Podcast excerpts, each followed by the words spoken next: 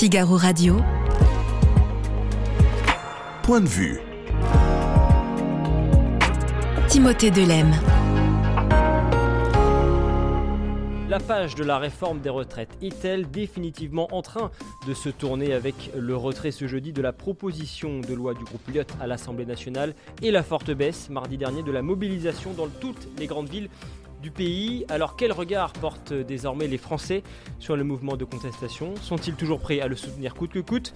Réponse dans quelques secondes avec le sondage Odoxa Backbone Consulting pour le Figaro. Du côté de l'Assemblée nationale, le texte d'abrogation déposé puis retiré par le groupe Lyot a donné lieu à un véritable affrontement réglementaire, jugé inconstitutionnel par Yael Braun-Pivet, la présidente de l'Assemblée. Cette décision soulève un certain nombre de questions juridiques. L'était-il vraiment? Que dit la Constitution? Que dit l'esprit de la Constitution?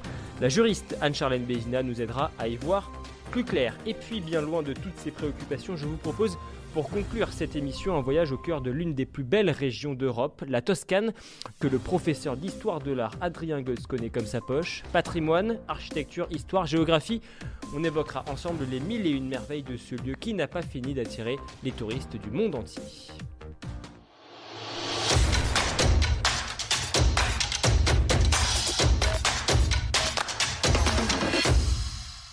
Bonjour Gaël Sliman. Bonjour Timothée. Président et cofondateur d'Odoxa, Gaël, vous l'avez vu comme moi, 281 000 manifestants partout en France mardi selon euh, le ministère de l'Intérieur, plus de 900 000 d'après la CGT. C'est quoi qu'il en soit la plus faible mobilisation depuis le début de la contestation contre la réforme des retraites. Et on le voit dans le sondage Odoxa Backbone Consulting pour le Figaro cette semaine. Les Français sont désormais convaincus que la réforme va s'appliquer et que le mouvement de contestation est en train de se terminer. Oui, effectivement, on peut, on peut dire que dans notre enquête de cette semaine, et Dieu sait si nous en avons réalisé ensemble depuis ces six derniers mois, c'est un petit peu un clap de fin euh, que, qui, nous est donné par, par nos concitoyens. D'abord, vous l'avez dit Timothée, euh, ils sont absolument convaincus désormais que cette réforme des retraites, elle s'appliquera. On est à 92% des Français qui le pensent, et ce sentiment est d'ailleurs partagé par euh, toutes les catégories de la population, y compris ceux qui étaient plus la réforme. Et puis, vous, l'évoquiez, s'agissant du mouvement social, on a vu concrètement dans les rues que l'affluence était loin d'être de mise. On enregistre aussi dans notre sondage euh, finalement un niveau de soutien de principe qui reste majoritaire. Hein. Les gens continuent de dire que euh, eh ils soutiennent plutôt le mouvement de contestation, mais ce niveau de soutien est de plus en plus timide, il baisse. On a baissé de près d'une dizaine de points euh, par rapport au, au moments euh, les plus forts de la contestation sociale. Et d'ailleurs, les gens qui nous disent qu'ils sont dans le soutien le plus actif à, cette, à ce mouvement social sont deux fois moins nombreux que lors de la d'une des dernières mobilisations que nous avions testées il y, a, il y a quelques mois maintenant. Donc on assiste bien à un tournant à la fois euh, dans la rue et aussi dans l'opinion. Je reviens sur un, un point important que, que, vous avez mentionné, euh, Gaël. 92% des Français pensent que cette réforme sera appliquée, quelle que soit leur affiliation politique. Oui, oui, absolument. Il n'y a plus de doute. Euh, vous savez, assez régulièrement dans les enquêtes, euh, le gouvernement, au pire moment de la contestation sociale, au moment où elle était très forte et où le mouvement syndical était très suivi, euh, le gouvernement aimait à dire oui, mais les Français pensent qu'on voudra appliquer la réforme. Mais il n'empêche qu'à ce moment-là, les Français nous disaient aussi qu'ils croyaient qu'on allait pouvoir faire plier le gouvernement. Et là, il y a vraiment un, changement euh, complet dans l'opinion, puisque on nous dit je soutiens toujours la mobilisation par principe, mais je n'y crois plus beaucoup et je suis persuadé qu'elle s'appliquera. Et c'est valable pour les sympathisants euh, d'extrême gauche qui sont euh, pourtant euh, les, plus opposés à, ce type de mobilisation. Et d'ailleurs, sur les réseaux sociaux, euh, notre partenaire de Backbone Consulting, Véronique Reissoult, relève la même chose, c'est-à-dire qu'elle relève euh, à la fois un sentiment de, de, lassitude de la part euh, des internautes les plus mobilisés contre le projet, contre cette réforme maintenant, euh, qui nous disent bon ça c'est terminé, ça s'appliquera, mais en même temps un, un, goût amer et le sentiment qu'on en voudra durablement au gouvernement pour nous avoir imposé cela. Mais c'est un sujet malgré tout qui fait encore parler sur, euh, sur les réseaux sociaux, cette, cette réforme des retraites? Oui, oui, alors ça, c'est le travail effectivement de, Backbone qui est assez remarquable, où on voit que euh, c'est un sujet qui euh, suscite toujours des débats, des réactions, parfois de la violence, euh, mais encore une fois, la page se tourne, et c'est ce qu'on voit avec le soutien à la mobilisation, encore une fois, en net décru. Comment a, évolué ce, soutien des Français envers ce, mouvement anti-réforme des retraites depuis le début de, de la contestation, Gaël on est passé d'un soutien euh, qui a toujours été très majoritaire, il est encore majoritaire hein, sur le principe. Euh, on était à plus de 70% de, Français soutenant la mobilisation euh, il y a de ça 3 à 4 mois, à un soutien qui maintenant n'est que de 6 personnes sur 10. Et surtout, comme je disais il y a un instant, la part des gens qui nous disent soutenir de manière active, d'une manière ou d'une autre, soit en manifestant eux-mêmes, soit en postant des choses sur les réseaux sociaux, la part de ces gens-là, euh, et maintenant une portion congrue, on est à 14%, c'est deux fois moins que lors de la dernière euh, grande mobilisation d'avril que, euh, que nous avions testé dans notre précédente enquête. Et ce qui, ce qui conduit d'ailleurs tout cela, nos concitoyens, à être persuadés que cette mobilisation, eh bien, elle va s'arrêter ou devenir très marginale. Et ça, Timothée, c'est intéressant parce que c'est la première fois, alors qu'on a posé de manière euh, récurrente des questions autour de, l'idée du succès ou de la poursuite du mouvement, c'est la première fois qu'on a une écrasante majorité de Français euh, qui nous disent bah non, la, mobilisation elle va se terminer, on est à 59% aujourd'hui contre 40% qui pensent qu'elle pourra se poursuivre. Euh, la dernière fois qu'on avait posé une question comparable, non seulement on était sur une proportion inverse de Français qui nous disaient le mouvement va se poursuivre, c'était en avril dernier, mais en plus il nous disait il va se poursuivre il va même se durcir et il y aura de la violence. Là, on a le sentiment vraiment qu'on est en train de, tourner la page, ce qui ne veut pas dire d'ailleurs que toute cette séquence qui aura duré près de six mois ne laissera pas de traces dans l'opinion. Elle en laisse déjà. Euh, on le voit sur les codes de popularité des uns et des autres. On le voit aussi dans les intentions de vote, euh, que ce soit pour euh, les prochaines échéances ou pour la présidentielle. Nicole06 qui nous dit bien sûr que la réforme s'appliquera, il restera quand même un sentiment de démocratie abîmée. Passons maintenant à un autre, sujet. C'est vrai que ça confirme un petit peu ce que, vous disiez à l'instant, euh, Gaël. Ce que l'on voit en tous les cas, c'est que euh, les Français pensent que le, mouvement, ça y est, est en train de se terminer, malgré leur soutien pour ce pour ce mouvement, ça veut dire que sur l'évolution euh, de la contestation, on est sur un, soutien moins actif que lors de, lors de ces, au cours de ces derniers mois.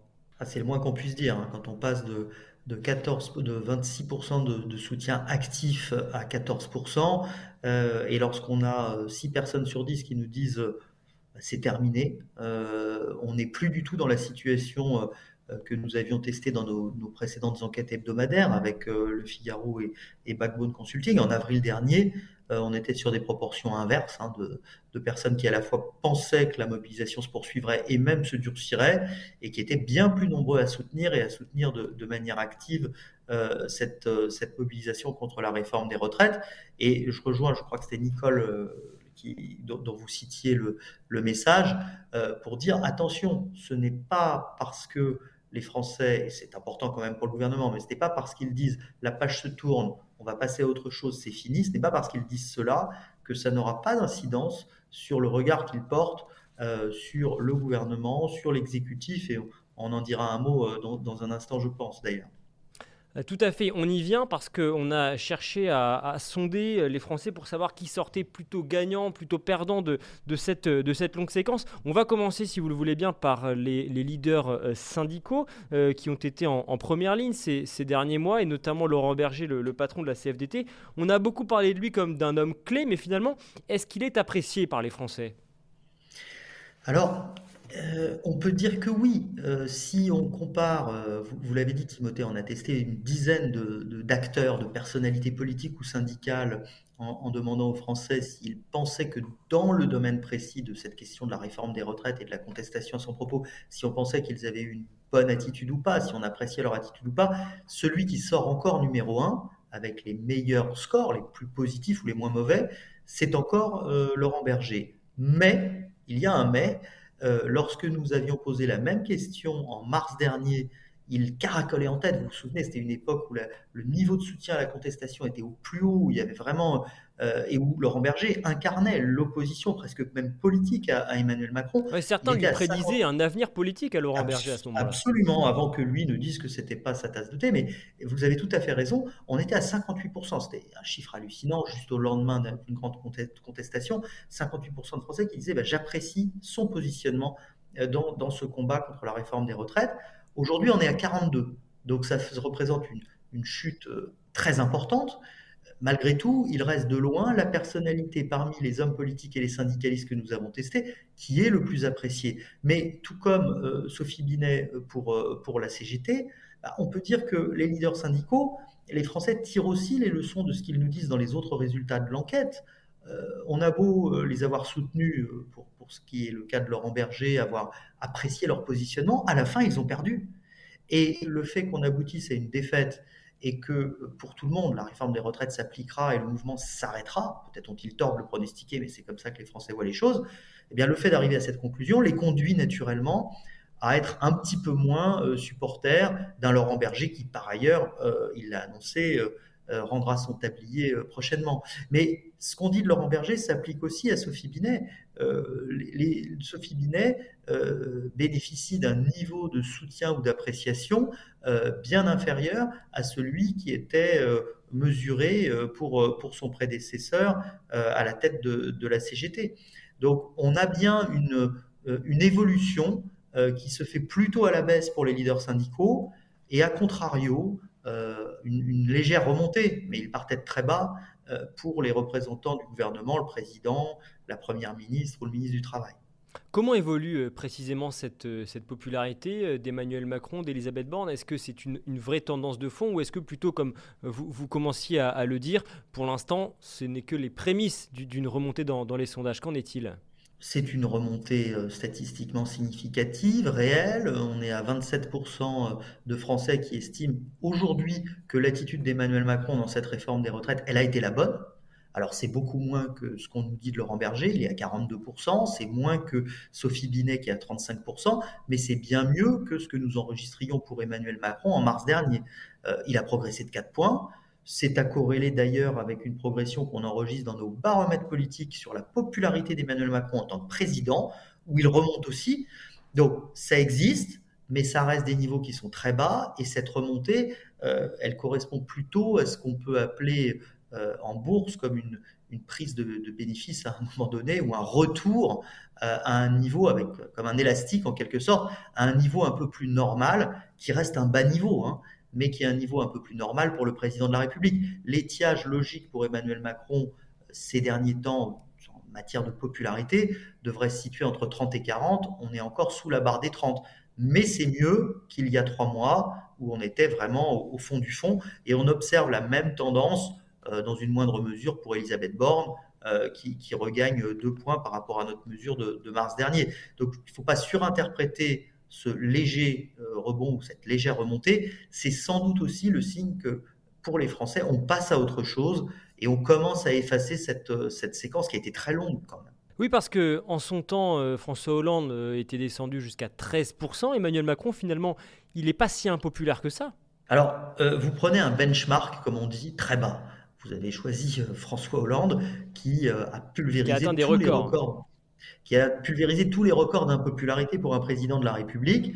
Euh, mais euh, vous soulignez un point important, Timothée, c'est que euh, la particularité d'Emmanuel Macron, un petit peu comme celle de Nicolas Sarkozy en son temps quand il était président de la République, c'est d'avoir quand même conservé, même au pire moment de son impopularité, un socle de supporters non négligeable. Et d'ailleurs, on le voit euh, quand on teste des intentions de vote à la présidentielle, certains confrères l'ont fait et c'est intéressant, même si ça ne vaut pas pronostic.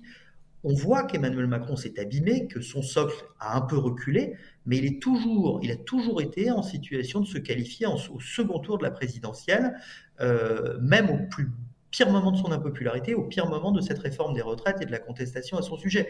Parce qu'il y a toujours 20 25% de Français qui ont envie de voter pour lui au premier tour.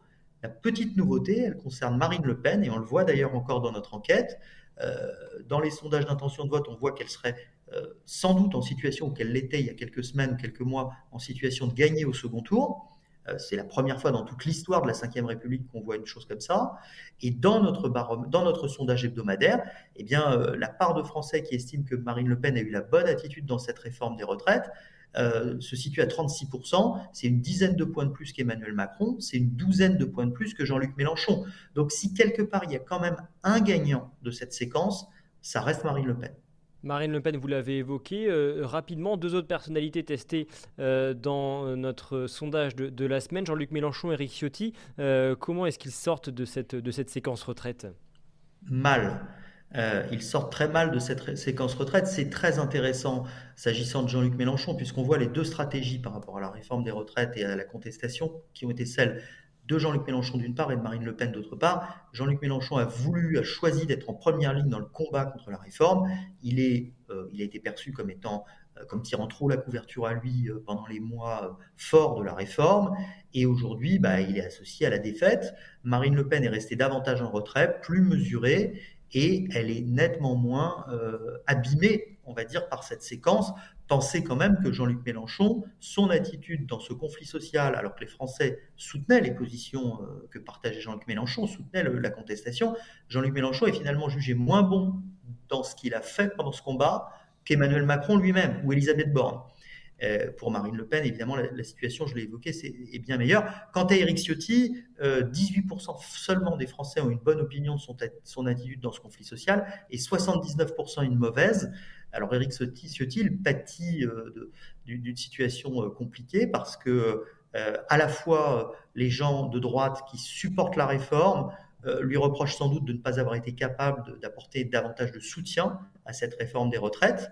Et puis ceux de droite ou pas d'ailleurs, qui ne soutiennent pas cette réforme des retraites se souviennent qu'il a eu une posture euh, qui, euh, qui était ambiguë. Donc il paye le prix de l'ambiguïté en étant finalement la personnalité politique et syndicale, hein, quand on prend l'ensemble des deux, qui se sort le moins bien de cette séquence politique. Merci beaucoup Gaël Sliman pour votre, votre analyse et pour les résultats de, de ce sondage que l'on vient ensemble euh, d'analyser, qui sont à retrouver bien sûr sur lefigaro.fr.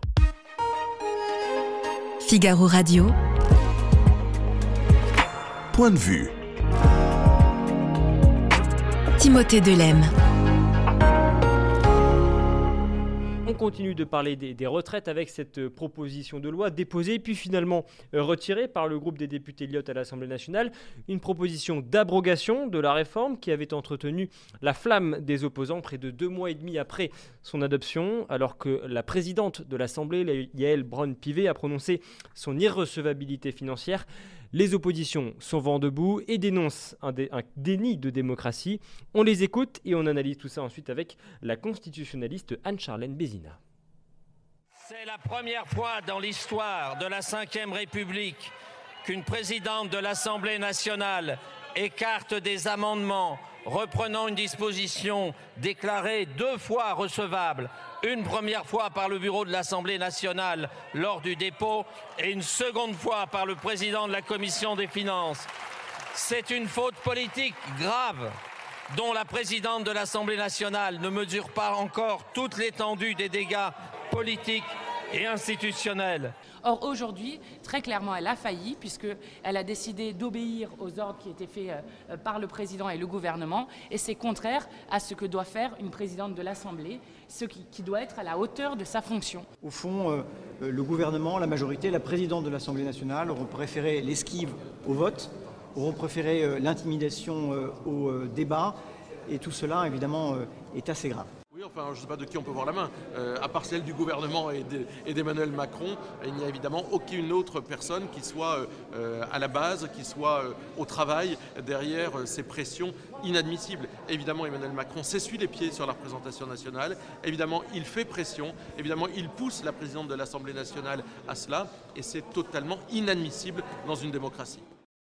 Bonjour Anne-Charlène Bézina. Bonjour Timothée. Merci beaucoup d'être avec vous, avec nous, pardon. On l'a vu, un hein, euh, affrontement euh, sur le terrain réglementaire à, l'Assemblée avec des, propos assez virulents de part et d'autre. Euh, d'abord, alors on va essayer de déblayer tout ça pour juger inconstitutionnels ces, amendements qui visaient à, abroger la, retraite à 64 ans. La présidente de l'Assemblée, Yael Braun-Pivet, a utilisé l'article 40 de la Constitution. Cet article 40, Anne-Charlène Bézina, Qu'est-ce que c'est? Alors cet article 40 de la Constitution, il nous dit en réalité euh, que l'initiative parlementaire sous la Ve République va être très limitée. Pourquoi? Parce qu'on la limite sur un terrain financier. Donc on nous dit par exemple que n'importe quel amendement ou proposition de loi ne peut pas venir aggraver une charge, donc même, pas la moindre charge, euh, ni déséquilibrer les ressources du budget national. Donc en réalité, interprété stricto sensu, cet article 40 aurait pu bloquer toute initiative parlementaire euh, depuis le début de la Ve République d'où l'idée qu'en réalité, beaucoup d'organes internes à l'Assemblée qui ont à juger de cette inconstitutionnalité de certaines propositions de loi ont toujours été plus ou moins souples dans leur manière de l'interpréter. Donc au fond, la querelle que nous vivons aujourd'hui, c'est plutôt une querelle d'interprétation de ce texte. Une question d'interprétation. Alors d'abord, euh, pour euh, terminer sur cette, sur cette procédure, mhm. euh, qui a le droit d'invoquer l'article 40 Est-ce que Yael Braun-Pivet peut l'invoquer sur l'ensemble du texte, sur tous les textes qui sont étudiés à l'Assemblée? Comment ça se passe? Alors en réalité, c'est une compétence partagée et avec différents stades.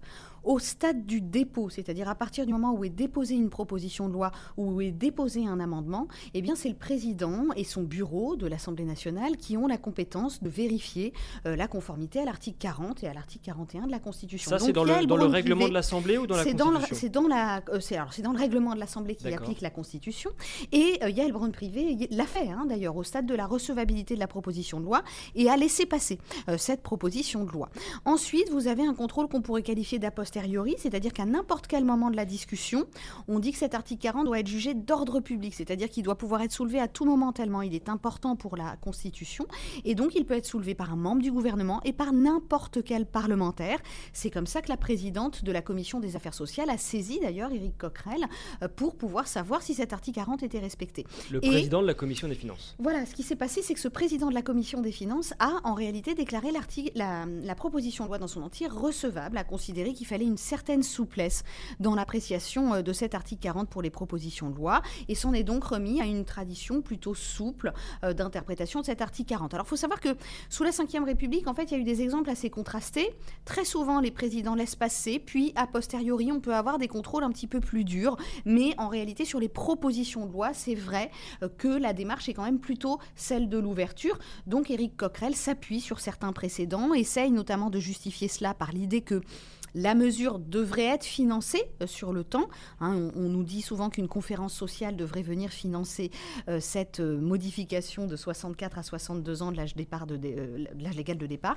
Mais voilà, tout est susceptible, encore une fois, d'interprétation. Et la présidente a aujourd'hui repris la main, puisque cette proposition de loi a pris la forme d'un amendement. Et sur les amendements, les, présidences sont toujours très strictes. Donc, en réalité, ce qui est inédit, c'est cette idée qu'une proposition de loi ait d'abord été acceptée par cette présidente de l'Assemblée, puis ensuite validé à nouveau par le président de la Commission des finances, et que au moment de la discussion, eh bien là, l'amendement soit déclaré irrecevable. Donc il y a un, espèce de sucré salé, euh, une forme de tergiversation qui a été assez original euh, sur cette proposition de loi. Et qui fait que c'est du coup assez compliqué d'y voir clair, étant entendu que cette irrecevabilité ne concerne pas l'ensemble du texte, mais seulement les, amendements en question. C'est bien ça hein? Alors oui, mais en réalité, ça revient un petit peu au même, puisque si vous voulez, le texte est assez court, il fait trois articles. Le premier euh, article qui passe de 64 à 62 ans, et les deux autres articles qui viennent juste financer euh, cette mesure. Donc en réalité, quand vous enlevez l'article premier, vous n'avez quasiment plus d'objet à cette proposition de loi, et c'est ce qui a été fait. C'est-à-dire c'est-à-dire que la majorité en commission des lois, c'est-à-dire en, commission des affaires sociales, c'est-à-dire euh, au moment de la discussion, a souhaité vider la proposition de toute sa substance en abrogeant cet article premier. Mais alors sur la ligne de défense, entre guillemets, euh, de, la présidente de l'Assemblée, elle, elle dit, j'applique la règle, rien que la règle. C'est vrai que quelque part, elle a un outil constitutionnel à sa disposition, elle euh, l'utilise. Est-ce que c'est un argument de défense qui tient, qui se tient? Oui, en réalité, ce qui est assez perturbant, c'est que les deux arguments de défense peuvent tout à fait se tenir en termes d'interprétation constitutionnelle, puisque cette proposition de loi qui passe de 64 à 62 ans a nécessairement un coût pour les finances publiques, donc elle est bien contraire à l'article 40. Et on peut estimer que la présidente de l'Assemblée nationale prend donc son rôle à cœur en considérant qu'il faut qu'elle applique la Constitution. La seule petite erreur de communication qu'on pourrait représenter, euh, enfin en tout cas reprocher à ce gouvernement dans sa communication institutionnelle, c'est pourquoi à ce moment-là l'avoir laissé passer au stade du dépôt, puisque peut-être qu'au moins les choses auraient eu un peu moins de, de temps pour s'envenimer. Et c'est ça, oui. C'est un peu le problème. Pourquoi elle ne l'a pas fait plus tôt finalement? Voilà, c'est la question que l'opposition pose. Alors parce que la tradition est toujours d'être plus souple au stade du dépôt. Mais pourquoi être alors plus strict au stade de la discussion? On comprend mal un petit peu pourquoi la présidente change de pied, et c'est ce que l'opposition lui, lui reproche aujourd'hui. Alors l'opposition, elle, elle est aussi sur une position de souplesse en disant, ben, écoutez, c'est vrai que c'est une proposition qui ajoute des charges, mais nous essayons d'avoir cette conférence sociale. Donc il y a en réalité un petit peu de vrai partout, euh, tout en étant euh, finalement dans un, dans un vrai inédit de la, Constitution de la 5 Un vrai inédit parce que c'est vrai que cet article 40, il était finalement totalement inconnu euh, mm-hmm. avant cette, cet épisode. Est-ce que cela peut créer un précédent? Alors, c'est la question que pose l'opposition, euh, notamment le, président, euh, enfin le député euh, Charles de Courson, qui nous dit c'est un président dangereux pour l'esprit des lois et pour l'esprit de la démocratie. C'est vrai que si on prend cet article 40 à la lettre, depuis le début de la Ve République, c'est un article très dur pour l'initiative parlementaire, puisque vous empêcheriez toute proposition de loi de voir le jour, puisqu'il faut bien le rappeler aux, Français, à partir du moment où vous ajoutez une mesure politique, de toute façon, vous ajoutez un un coût pour les finances publiques qu'il s'agisse de ressources en moins ou de dépenses en plus. Donc c'est très difficile de, manier cet article 40 tout en laissant une initiative prendre le jour. Donc euh, aujourd'hui, l'application très stricte qu'en fait la présidente, en acceptant d'ailleurs de revirer elle-même sur ses propres positions et sur celles euh, du président de la commission des finances, si elle crée vraiment un précédent, pourrait en effet étouffer complètement l'initiative parlementaire. Mais il faut encore une fois souhaiter euh, que des consensus puissent parfois être trouvés entre la majorité, la présidente, les présidents de commission et les groupes d'opposition pour que ces propositions voient le jour. Mais c'est vrai qu'on se rend un petit peu compte que cet article 40 nous enseigne au fond que l'initiative parlementaire, elle n'est vraiment possible que quand le gouvernement la soutient. Donc c'est finalement, euh, comme, on, comme on dit, un, outil de, régulation du parlementarisme? Oui, un outil de, de, ce parlementarisme rationalisé qui a longtemps fonctionné en France, c'est-à-dire un, Parlement euh, un peu discipliné euh, dans, sa, dans, dans, sa, dans, dans, dans tout son fonctionnement interne par le gouvernement et sa majorité. Et aujourd'hui, on a le sentiment que parce qu'il y a plus de forces d'opposition, parce que notre Parlement est diversement composé, parce que les Français s'intéressent beaucoup plus à ces questions de démocratie parlementaire, eh bien, euh, ces mécanismes-là apparaissent un peu marginalisés, ou en tout cas d'une tendance autoritaire que les Français finalement n'acceptent plus aujourd'hui. Et oui, parce que du côté de l'opposition, en résumé, on dit euh, si même la présidente de l'Assemblée nationale euh, prive les députés de vote, c'est que notre euh, démocratie est en, est en grave crise. Fabien Roussel, par exemple, du côté du, Parti communiste, parle même d'une zone, zone, de non-droit sur, sur RTL. Qu'est-ce que vous pensez de, de ces arguments? Alors en réalité, c'est toujours difficile d'opposer la Constitution et la démocratie et le droit et la démocratie. Ici, le texte a été respecté, la Constitution elle-même, elle a été adoptée par le peuple français, donc elle est profondément démocratique. L'usage des articles de la Constitution, il ne faut pas non plus être manichéen dans leur manière de les voir, puisque aussi bien la majorité que l'opposition s'accroche en réalité à toutes les dispositions de la Constitution, à toutes les dispositions des règlements d'Assemblée pour aller là où il trouve le plus de pouvoir et le plus de marge. Et au fond, rappeler que la Constitution est un outil politique, évidemment, euh, dans des périodes de majorité relative comme ça. C'est normal que chacun essaye de l'utiliser à son avantage.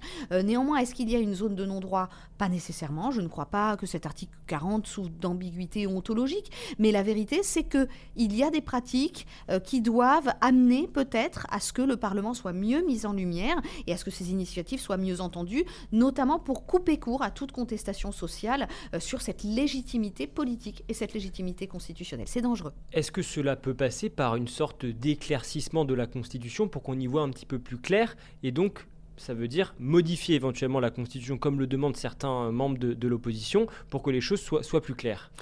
Alors, modifier la Constitution, c'est toujours une question d'équilibre. Finalement, une Constitution, elle s'adapte à son histoire, elle s'adapte à son peuple. Et donc, euh, modifier une disposition euh, comme l'article 40 en la supprimant, euh, c'est tout à fait possible. Mais encore une fois, faut-il réfléchir à l'équilibre d'ensemble de ce qu'on veut construire en plus? Est-ce que c'est plus de démocratie directe? Est-ce que les Français seraient vraiment beaucoup plus intéressés par plus de consultations alors qu'on se rend compte que tous les mécanismes consultatifs, même locaux, font très très peu de succès auprès de la population. Donc il y a, une réflexion peut-être à mon avis d'équilibre et d'ensemble qui devrait être menée. Et rappelons aussi qu'on peut tout à fait changer une constitution en changeant seulement sa pratique, la manière aussi dont pédagogiquement on va la mettre en œuvre. Je rappelle que l'article 49.3 a été utilisé à un nombre incalculable de reprises par Michel Rocard, qui pourtant avait réussi à faire consensus et avoir légitimité sur des textes aussi clivants que la CSG, la CRDS, les premiers impôts Donc on peut faire avec la constitution que nous avons quelque chose de plus légitime aux yeux de la population. La réponse est donc peut-être davantage sur le terrain politique je pense en effet que la communication politique autour du juridisme aujourd'hui, c'est-à-dire cette idée de s'agripper à la Constitution euh, et de jouer le parti de l'ordre face au parti du chaos, n'est pas forcément la bonne partition à jouer, puisque euh, le peuple peut très, très, largement se méprendre en ayant le sentiment que la Constitution est avant tout un outil de musellement euh, des droits du Parlement, ce qui n'est pas nécessairement vrai. Attention à pas nourrir cette critique pour ne pas nourrir non plus une critique de l'état de droit face à la démocratie. C'est quand même tout ça qui a amené à des crises sans précédent en Pologne, en Hongrie, sur l'indépendance de nos juges, de nos parlements. Donc il faut toujours communiquer là-dessus et relier la Constitution avec son peuple. La politique fiction a une limite, mais si cette proposition de loi, imaginons qu'elle ait été examinée, qu'elle ait été votée favorablement, est-ce qu'elle aurait été invalidée par le Conseil constitutionnel immédiatement? Alors, il y, a, de fortes chances, en effet, pour qu'elle ait été invalidée par le Conseil constitutionnel, qui, lui, n'a aucune tradition de souplesse, contrairement au Parlement. C'est-à-dire que pour lui, l'article 40 est clair. Dès lors que la proposition était à ce point-là coûteuse, il aurait tout à fait pu choisir de la censurer. Et là, encore une fois, dans les règles de l'art, par rapport à l'interprétation stricte qu'on peut faire de cet article 40. Claudius, dans, dans le chat, nous demande si une motion de censure a une chance de passer. Tout dépend de la coalition des oppositions, c'est-à-dire il faudrait, euh, pour que nous ayons une motion de censure viable sous la Ve République, que toutes les oppositions, vraiment euh, en nombre, euh, arrivent à se coaliser et à trouver une force de, proposition alternative en réalité.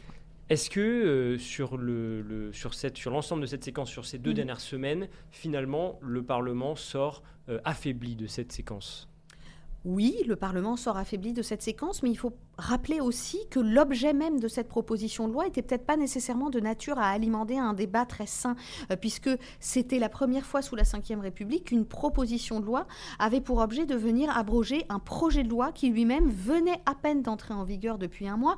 Donc on avait déjà installé finalement un match euh, gouvernement contre Parlement, et donc le Parlement à ce jeu-là a quand même toujours une chance d'y perdre. Et euh, j'ai le sentiment un petit peu que l'objet de la proposition de loi était déjà quand même très largement inflammable. Et comportait peut-être ce risque d'amener à une nouvelle manipulation constitutionnelle un peu, un peu dangereuse pour la légitimité du gouvernement. Est-ce qu'elle n'a pas pris un risque sur le plan politique, euh, Yael Braun-Pivet? Je crois en effet que c'est un risque politique. Je crois qu'elle l'a couru avec sa majorité. Finalement, en réalité, elle est, elle est aussi, elle fait partie d'une discipline de parti.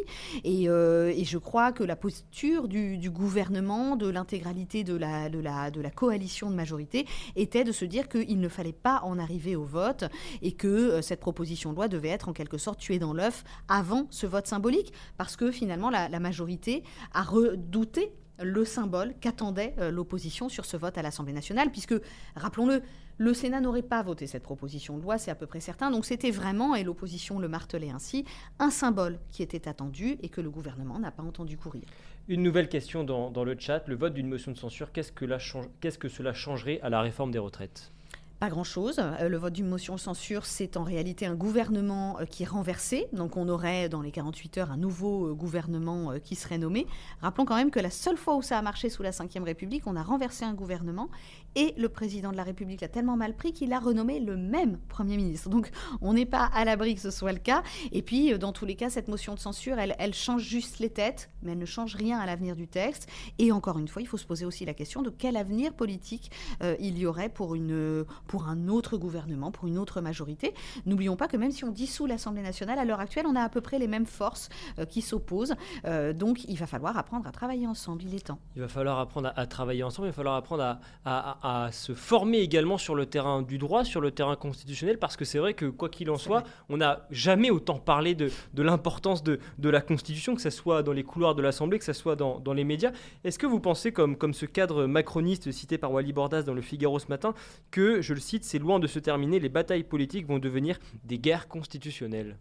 C'est bien possible. Le seul précédent que nous avons, qui était déjà beaucoup moins violent, est celui de 88 avec la majorité relative de Michel Rocard, où c'est une période où chacun était un peu cramponné euh, aux dispositions réglementaires de l'Assemblée, à la Constitution, parce que c'est vrai que dans ces périodes où aucun consensus ne se dégage naturellement, eh bien, euh, on va tirer un petit peu la couverture à soi. Donc, il est bien possible que les quatre prochaines années que nous ayons soient un peu sportives sur le terrain constitutionnel. Encore une fois, attention à ne pas utiliser la Constitution de manière à ce qu'elle apparaisse finalement euh, comme confisquant les droits de la démocratie. Elle est avant tout là pour la protéger.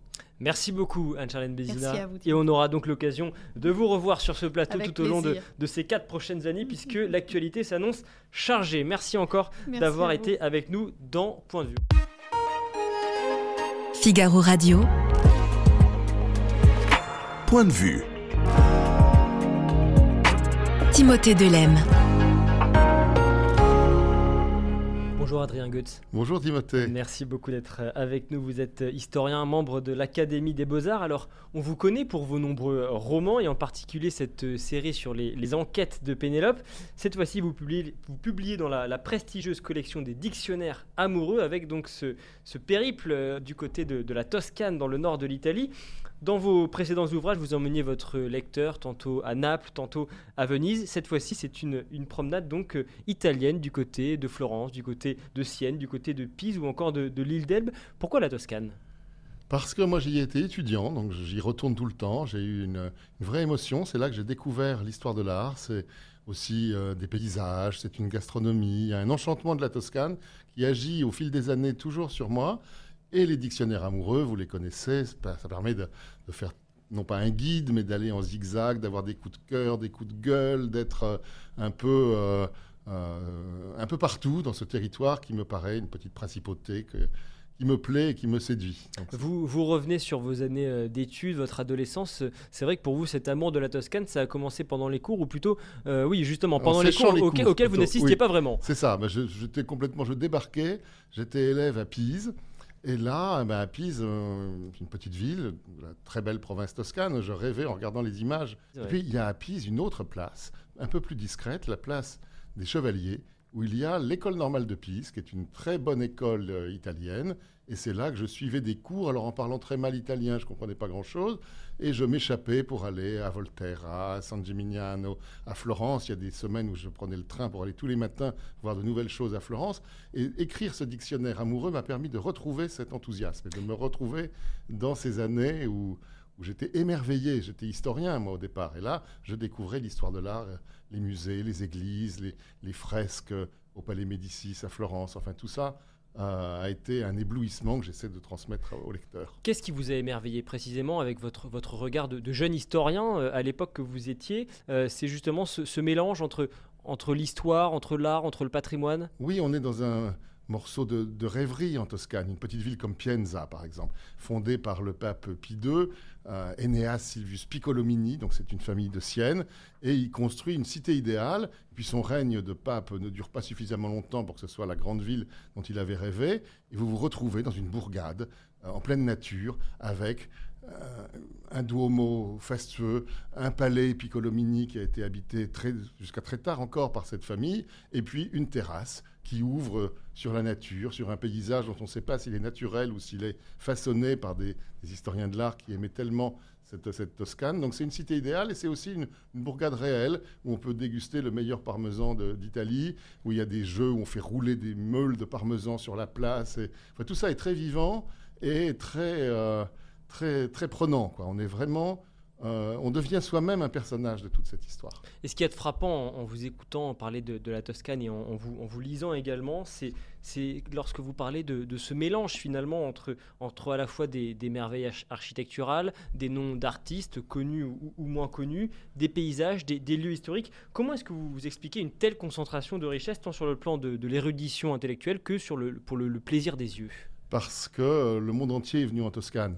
Je parle beaucoup des voyageurs français, des esthètes britanniques, des Américains qui ont fait construire partout aux États-Unis des villes de la Toscane. Euh, et l'art toscan est présent partout, c'est-à-dire que vous allez au Louvre, vous allez à Berlin, euh, vous retrouvez des artistes toscans que, que vous aimez. Euh, au Louvre, il manque par exemple un tableau de Masaccio, immense peintre de, la Renaissance toscane. Et en ce moment, il y en a un qui est prêté par le musée de Capodimonte de, de Naples et qui est pour quelques mois, euh, qui séjourne pour quelques mois au Louvre avec les, collections d'art toscan. Donc c'est mondial, voilà, c'est une principauté indépendante très réduite, mais elle ouvre toutes les portes du monde. Et c'est d'autant plus passionnant que l'on n'a jamais vraiment terminé de découvrir les, vestiges avec des, nécropoles, des temples, des théâtres qui datent parfois de, l'époque romaine et que l'on continue de, des Étrusques. Il y a aussi tous les souvenirs étrusques, le petit musée étrusque de Volterra qui est une merveille, les, les sites des nécropoles étrusques. L'histoire de la Toscane commence avant l'Empire romain. Et ça, c'est évidemment euh, aussi un un sujet euh, d'émotion parce que c'est quotidien. On voit ces Étrusques euh, dans leurs fêtes, dans leurs banquets, et on, est devant eux. Ça, c'est vraiment euh, des moments inoubliables. Et c'est ça que je veux faire partager aux lecteurs dans ce dictionnaire. J'essaye. Je, vais vous faire une, confidence, Adrien Gueuse. Je ne suis jamais allé en Toscane. je suis allé à Rome plusieurs fois. Mais j'ai très envie d'aller en Toscane à présent, après vous avoir lu et vous avoir écouté. Qu'est-ce qu'il faut voir? Quels sont les incontournables Le top 3 de ce qu'il faut voir en Toscane? Ah, Je ne sais pas, c'est trop difficile ça. Il faut aller à l'île d'Elbe, par exemple. Il y a des plages qui vous plairont beaucoup. Il y a les palais qu'habitait Napoléon quand il était en exil. Il y a des restes de, du séjour de Napoléon. Oui, bien sûr. Il y, a, il y, a, deux palais euh, tout à fait passionnants. Il faut aller voir le musée de la cathédrale du, Duomo, le Museo dell'Opera del Duomo à Florence, qui est un magnifique musée derrière la célèbre cathédrale et qui est pour moi le modèle de ce qu'on devrait faire à Paris pour Notre-Dame de Paris. Je pense que ça a été annoncé par le président de la République il n'y a pas longtemps. Euh, avec la restauration de Notre-Dame, on a besoin d'un grand musée de Notre-Dame. Et puis, évidemment, il faut aller à Sienne. Il faut peut-être éviter les jours de Palio où il y a trop de touristes et trop de monde. Le Palio, qu'est-ce que c'est le Palio C'est la grande course de chevaux. Vous savez, c'est sur la place qui est la, place euh, euh, centrale de Sienne, qui ressemble à une conque et qui est tellement belle, qui a une géométrie devant le Palazzo Pubblico. Il y a des chevaux qui, deux fois par an, font une course qui est euh, euh, la grande attraction de Sienne, mais allez à la Pinacothèque de Sienne. Là, vous aurez moins de monde et vous serez dans, dans, l'éblouissement de ces tableaux siennois. Euh, enfin, il y a mille destinations, vous m'en demandez trois, mais il faudrait que l'émission soit, soit, plus longue. Oui, allez visiter la, la Villa Itati à Settignano, qui appartient à Harvard, et où il y a des étudiants américains, et c'est le don d'un très grand historien de l'art très fascinant, Bernard Berenson, auquel je consacre un, article dans ce dictionnaire, et qui est un, vrai personnage de l'histoire de l'art, de l'histoire de l'histoire de l'art. Il y a des endroits où il ne faut pas aller également. Je, vous cite, il y a les, les, Toscans des montagnes et ceux des stations balnéaires. Oui, alors les stations balnéaires sont peut-être moins intéressantes. Il y a le carnaval de Villareggio. Alors ça, c'est ça, ça, crie un peu fort pour moi. Ça n'a aucun intérêt, dites-vous. Non, je dis pas. Oui, enfin bon. Je sais plus la formule exacte, mais c'est quelque chose comme ça. Vous avez Pontedera, qui est une petite ville où il y a franchement rien à voir, et on peut la conseiller parce que c'est très reposant. Et il y a des fermes dans les environs de Pontedera où vous pouvez passer quelques jours. Vous êtes à l'abri des musées et des grandes collections, et après tout, euh, c'est bien aussi. Vous avez la gastronomie toscane qui, qui vous attend qui m'attend et j'ai bien hâte d'y aller. Vous écrivez que la Toscane mériterait d'être un État indépendant. Quelle est l'histoire du peuple toscan? Alors, ben, il y a eu un royaume d'Étrurie euh, euh, à l'époque de notre premier empire, et puis ensuite, euh, Elisa Bonaparte, la sœur de Napoléon, a été grande-duchesse de Toscane. Elle s'est établie à Lucca, à Luc, et là, elle a développé les mines, les, mines de, marbre, les carrières de marbre de, Carrare. Elle a, elle a tenu une cour très artistique, et à cette époque-là, la Toscane avait sa souveraineté, était un petit État indépendant. Et moi, je trouve que, d'une certaine façon, il l'est resté. Et si on voulait choisir un prince pour la Toscane aujourd'hui, il me semble que le meilleur candidat, et je lui consacre un article dans ce dictionnaire, c'est le roi Charles III de Grande-Bretagne. Ah oui. Eh oui, parce que. Pourquoi? Ben, euh, Parce qu'il va tout le temps en Toscane. Euh, la reine Camilla, désormais, euh, a des attaches familiales. J'explique tout cela dans mon dictionnaire dans cette région. Vous entrez à Lucca, dans la meilleure pâtisserie, vous avez une petite photo montrant le, roi quand il était prince de Galles en train de choisir des, friandises, et les Toscans l'admirent. Les Toscans sont fascinés par l'élégance de, Charles et cherchent à l'imiter, ce qui est assez amusant. Vous voyez dans les rues de Florence des jeunes Toscans qui euh, mettent une main dans la poche de leur veste et euh, prennent l'air flegmatique parce qu'au fond, ils admirent Charles. Et je crois que c'est lui, en fait, le, vrai prince de Toscane. Mais il y a aussi des, héritiers du Grand-Duché de Toscane. J'en parle également pour ceux qui s'intéressent à ces, questions un peu, légère, moins historique. Alors il y a d'autres princes de, Toscane, il y a Dante, il y a Léonard de Vinci, Michel-Ange, la, famille Médicis. Comment est-ce qu'on ressent cet héritage quand on se promène dans les rues? Il faut par exemple aller à Vinci. Vinci, il faut aller voir le village. Alors il ressemble vraiment à un dessin de Léonard. Vous avez l'impression que même les petites, euh, la petite rivière en cascade, vous êtes dans le dessin. Mais est-ce que c'est pas parce que des générations d'historiens de l'art ont façonné le paysage? Parce qu'on a planté des arbres, on les taille, on les fait ressembler à, une œuvre de Léonard. Donc ça, c'est toujours une question qu'on se pose en Toscane. Est-ce que la nature imite l'art ou est-ce que l'art imite la nature? Bien souvent, les grands propriétaires toscans, qui parfois étaient des Anglais ou, des Américains, ont fait ressembler les paysages de leur villa euh, au tableau de leur collection. Sur, le, sur Dante, vous écrivez sur les murs de Florence, des plaques ici et là portent des citations comme si ces mots étaient le bruit de fond de la ville. On peut facilement transformer une journée à Florence en un pèlerinage dantesque. Oui, vous vous promenez, et puis alors il y a une maison de Dante. Alors évidemment, il n'y a jamais vécu. J'ai un article qui est consacré à toutes les maisons des grands hommes où sans doute ils ne sont jamais venus c'est une curiosité. On pourrait faire un petit guide à ce sujet. Mais pour Dante, alors ça permet au moins de se remémorer son souvenir. C'est ça, exactement. Et Dante, les Italiens, euh, dans l'équivalent du, lycée, apprennent par cœur des, pages entières de, la Divine Comédie et sont souvent capables de les, les, réciter encore. Et donc, dans les rues de Florence, il y a des plaques qui euh, sont faites pour être lues à haute voix et qui sont des, des vers de Dante dans la ville, parce que Dante est toujours vivant. Ça, c'est il faut comprendre. Un autre euh, passage, Adrien Gosse, d'un livre que vous connaissez bien, puisque vous le citez vous-même dans, votre dictionnaire amoureux, c'est La vie errante de Maupassant. Euh, je, lis Quand on se promène non seulement dans cette ville unique, mais dans tout ce pays, la Toscane, où les hommes de la Renaissance ont jeté les chefs-d'œuvre à pleine main, on se demande avec stupeur ce que fut l'âme exaltée et féconde, ivre de beauté, follement créatrice de ces générations secouées par un délire artiste. Comment est-ce que vous expliquez une telle fécondité dans une région finalement assez resserrée? Parce que les Toscans ont été très riches, ont voulu briller et ont voulu à la fois l'emporter sur les champs de bataille, mais aussi dans les champs de bataille intellectuels qui étaient cette émulation artistique de l'Italie du Quattrocento et puis ensuite au XVIe siècle encore dans le monde des maniéristes. Donc il y a eu vraiment euh, une émulation constante. Les, Médicis sont fiers d'avoir donné trois papes, deux reines à la France, d'avoir finalement euh, régné, mais régné par les arts et par la vie de l'esprit. Et ça, c'est le, point fort sans doute de cette culture toscane.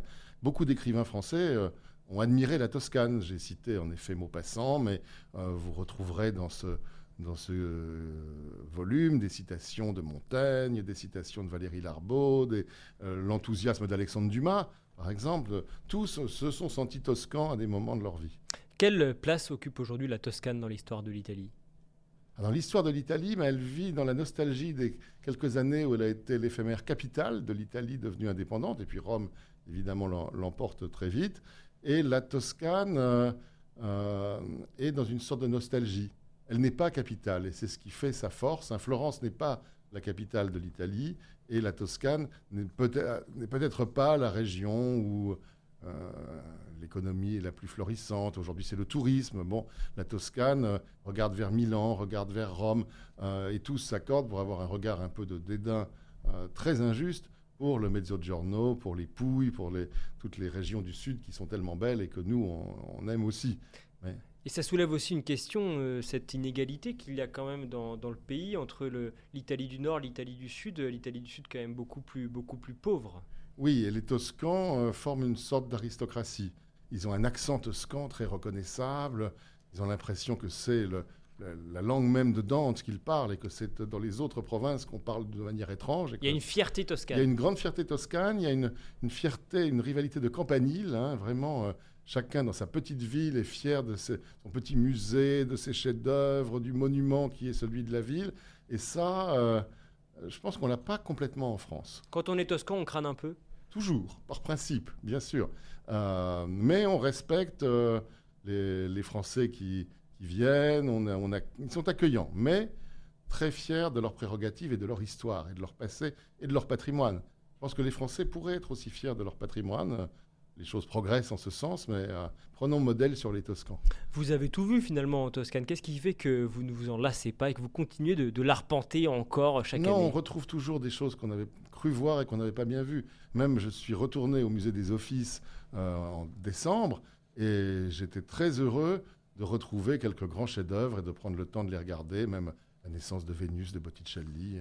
On peut prendre son temps et rester à contempler et voir des choses qu'on n'avait pas vraiment Un mot euh, rapidement euh, pour, pour terminer cette, euh, cette émission sur la gastronomie. Vous l'évoquiez tout à l'heure, vous écrivez dans votre livre La gastronomie toscane a tout pour plaire aujourd'hui avec son caractère simple, économique et savoureux. Dites-nous-en un petit peu plus. C'est une gastronomie de produits. C'est-à-dire que c'est la qualité des, des, bons produits. Et il y a à Florence un, un, marché couvert où on peut tout goûter, tout regarder et se faire préparer des, des, des petits plats dont les recettes remontent parfois à la Renaissance et ça, c'est merveilleux. Paris s'est privé des halles des, grandes halles de Baltard. Florence a gardé ces halles. C'est un marché couvert qui est un musée gastronomique de la Toscane et tout est accessible et, délicieux. Merci infiniment Adrien Goethe, dictionnaire amoureux de la Toscane. C'est aux éditions Plomb et c'est bien sûr à retrouver en librairie et puis sur place en Italie. Merci encore. Pour vos prochaines vacances. Pour, nos, pour mes prochaines vacances avec grand plaisir. Merci beaucoup d'avoir été avec nous et merci à vous de nous avoir suivis. Excellente journée sur le Figaro.